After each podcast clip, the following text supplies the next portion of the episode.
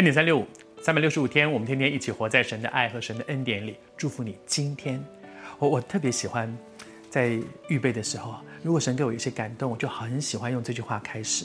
祝福你今天，不是一个抽象的啊，每一天都在祝福里。当然了，每一天神的恩典真的够你用，但是每一个今天，你可不可以那么真实的，当你晚上上床睡觉的时候说，真的耶。今天真的，如果不是神的恩典，我过不了这一关。今天如果不是神拉我一把，我恐怕就做了一个错误的决定。祝福你今天这样真真实实的经历神。我们分享到雅各晚年给他的儿孙祝福，而在那个祝福当中呢，有有两个很特别的、很特别的一个一个情况发生。第一个是他给约瑟这个老十一，雅各有十二个儿子，他是第十一个。但是这第十一个却得到双倍的祝福。圣经上他讲说：“他说我把这些东西我都赏赐给你，让你比众弟兄多得一份。所以十二个照说十二个他的财产应该分给这十二，但是他多得一份。多得一份是什么？是长子的祝福。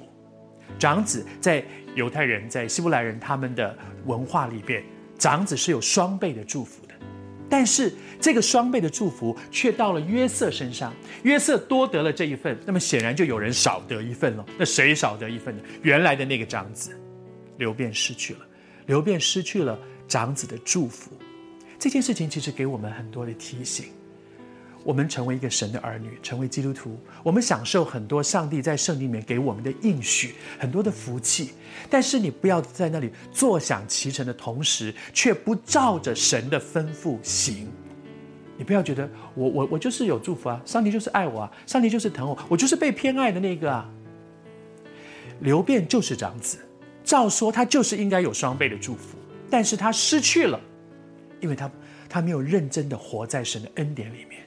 不要自以为是的是说没关系，不会的，没事，反正上帝就是特别爱我，我就是长子，你要怎样，我就是有双倍的祝福，他就是失去了那个祝福。为什么？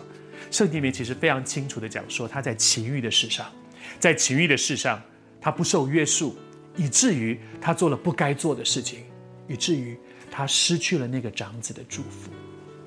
你我也是一样，我每次读到这里的时候，我心中都很深的被提醒，流便有他的。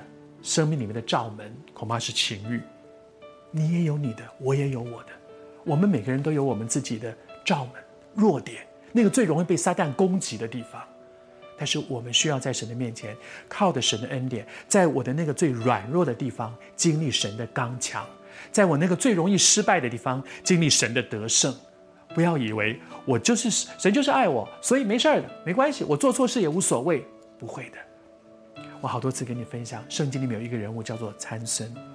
参孙不是到了跟大利拉那个女人在一起的时候，才在情欲的事上出事。